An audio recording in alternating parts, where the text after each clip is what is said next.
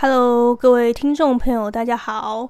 真是好久不见了，不好意思，停了一周哈，因为呃，每到五一连假呢，我都会出去玩，所以就不小心呢隔了一周了，不好意思，但是也没有让大家久等，我们马上就上线了。那这次是要给大家介绍一本小说，是韩国文学哦，它的名字叫做《如果我们无法以光速前进》。然后呢，今天的主题就是：你有想过可以将死后的灵魂上传至云端吗？有没有觉得很好奇啊？那就赶快跟我一起进入今天的书籍介绍吧。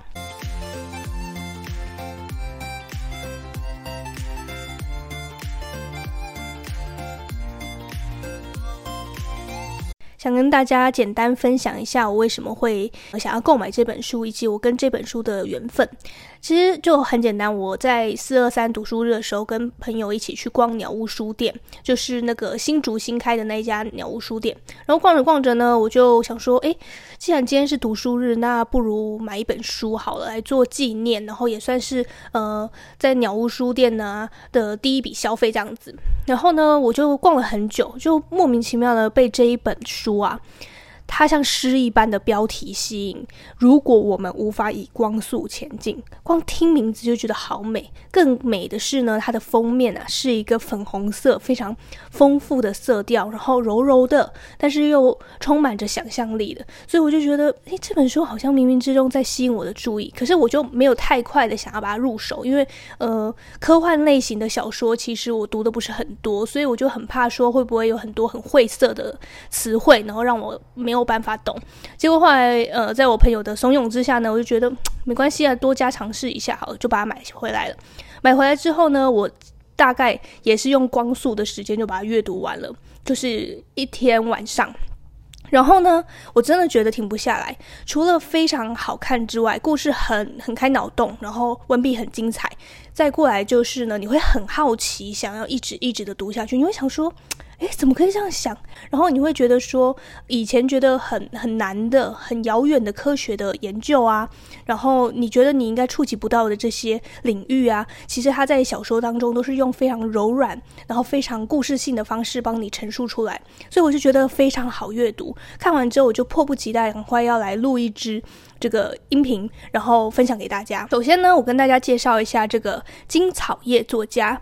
他呢是呃韩国啊新生代的一个非常有名的文坛新作家哈，他出生于一九九三年，然后是在化学系毕业的，然后毕业之后就从事小说创作，二零一七年就凭借着《馆内遗失》还有《如果我们无法以光速前进》这两篇小说，分别的获得了第二届韩国科学文学大奖，所以我觉得呃他应该是说一出。一出版，然后一出道之后就一鸣惊人了。因为如果有机会啊，阅读他的文字的人就会觉得这个真的不太像是以新人小说会写出来的文字，然后新人小说家呢会想象出来的一个世界，真的是嗯非常成熟。然后看了真的就是会蛮喜欢的。二零二一年呢，一口气推出了多部作品，包括金和金元英。律师合著的《成为赛博格》，还有首篇的呃长篇小说《地球尽头的温室》和第二本短篇小说集《刚刚离开的世界》。好，这些书呢，目前来讲我是还没有看到台湾有出版，但我相信呢，以他在台湾的这个稳定的销量，应该很快就可以看到他系列作品了。所以我现在看了他这一本书之后啊，我就会非常期待他之后的作品，因为。真的是让人很期待，然后大开眼界的那种文笔。好，介绍完金草叶作家之后呢，我现在要来介绍书中的内容了。然后这本书是一本这个短篇小说集，它总共由七篇短篇小说构成的。然后很有趣的是呢，它的第一篇呐、就是为何朝圣者去而不返。我读完之后就很喜欢了，然后我就私心啊，就想说，因为我知道嘛，短篇小说集会有那种。质量高低层次不同的状态出现，所以我就会内心先帮每一篇小说先评分，然后我读完第一篇之后，我就觉得这应该会是我最喜欢的一篇了，就没想到我读着第二篇之后，我会觉得。竟然还有这样子，然后读着读着读读读读到后面之后，没有想到我最喜欢的一篇呢，竟然是《馆内遗失》这一篇。应该是说每一篇我都很喜欢，但是每一篇都让我有不一样的这个情感，还有不一样的情绪共鸣在里面，所以我就觉得。呃，很推荐这本小说，然后我最推荐的就是其中的馆内仪式这一篇。那我今天就跟大家重点介绍这一篇。这一篇的架构很有趣，它是在讲一个呃，将你的死去的灵魂上传至云端的一个图书馆。在未来世界，你可以想象一下，未来世界图书馆呢，不是只有藏呃纸质书。你呢，还可以上传已经去世的人的灵魂，然后当你想念他的时候呢，你就去索呃关于他的关键字，就像你索引去查一本书一样，然后你就会查到他了。查到他之后呢，他就会有点像那种虚拟实境一样，你可以看到他，感受到他，甚至你会觉得很真实，他没有死掉，他就是在那里，是不是觉得？大概可以稍微的想象出来，但是你觉得这只会在科幻的小说里面，或者是科幻的电影里面出现而已，你不会觉得这是一个真实的。可是很奇妙的是呢，呃，它也让我们开拓了一个思维，就是说，说不定真的会有那么一天，因为现在科技进展真的太快了嘛，那很难说我们这种上传云端的行为可不可以上升到连人的心智。人的灵魂都可以上传上去，然后把一个死去的人变得栩栩如生，然后这个时候呢，就会去颠覆你对生死的这个价值观。它其实啊，这一个这篇小说给我最大的感触是，它虽然用很多很多绚绚丽的包装，就是很有趣的包装去写这个呃，把灵魂上传到云端这个东西，但是它的核心呢，还是在讲一个很自然、很呃淳朴的。重点就是关于爱，爱呢是这个整部书的一个主轴。因为你不管科技再怎么进展，人与人之间的关系还是那样，我们还是有可能会在不同的宇宙、不同的星球遇到跟自己一样孤独的人。那不管是嗯、你。你如何的去把这个世界的价值观颠倒，或者是不管科技再怎么样厉害，我们还是得面对一些真的呃需要去思考的问题。就比如说我刚刚讲的关于生与死，那你要去怎么界定？那如果呃死后真的可以将你的灵魂上传到云端的话，那它究竟算不算真正的死去？那你要怎么面对这个？呃，上传云端这个行为，或者是你同不同意自己之后灵魂可以上传至云端，然后让你的后世去呃去想象，或者是去与你对话。我觉得这都是值得我们去再进一步去深思的问题。然后，呃，这里面的故事呢，给我们很多很多的脑洞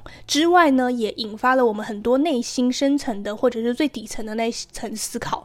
然后它让我们呢，既看到科幻小说的一些有趣啊，然后非常让人觉得难以想象的事情之外呢，它也回归到我们生活当中，然后看到我们最真实、最本质的那个问题，那个潜在的他想要探讨的那个议题到底是什么。所以，呃，这本书我觉得它可以有很多个层面去一层一层的把它剥开，然后。看到它不一样的内在，这就是我光是举一篇馆内遗失这一篇，我就觉得很有趣了。然后你可以在其他篇当中呢，也看到同样的一种包装效果，就是它是用一个很很绚丽的，让你想象不到的一个科幻的架构呢，去让你进入到这个故事当中。然后进入到故事当中之后，读到最后，你就会知道他最终想要讲的那个。核心到底是什么？那个 keyword 到底是什么？然后那个 keyword 呢，是简单到让你会容易忽视它的存在，但是它却是千百年都不会变的一个课题。好，这就是我对于其中一篇馆内遗失的这一篇的感想。那如果要说我最喜欢的第二篇作品的话，应该是如果我们无法以光速前进这一篇，就是同名创作。首先，我真的很喜欢这样的标题，因为真的很像诗一样的美，像梦一样的梦幻。但是呢，它里面的故事却是非常……嗯，我觉得看完之后是蛮难过的啊。然后应该是说，整个七篇小说看完最唏嘘的一篇小说。我非常推荐大家呢，可以买了这本书之后呢，好好细细的。品读一下，然后我也会呢再继续关注他的系列作品。那如果有机会的话呢，就会在唯读电台呢不停的去放送，然后去推荐他的新的新出版的已经可以购买的书籍。那今天的唯读电台呢就介绍到此结束啦。那我要简单跟大家预告一下，下一期呢是来到了我们唯读电台第二季的最后一期，第十二期。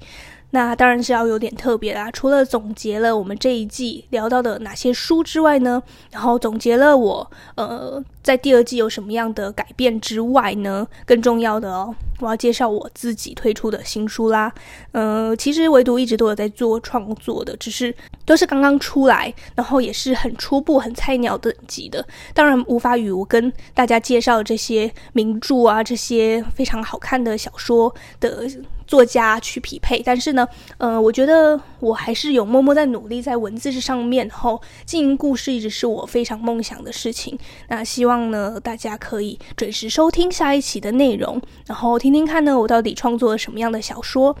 如果感兴趣的话呢，麻烦多多支持一下喽。那今天的唯独电台呢，就到此结束。希望你跟我一样，在漫长的时间做个聪明人。我们下周再见吧，拜拜。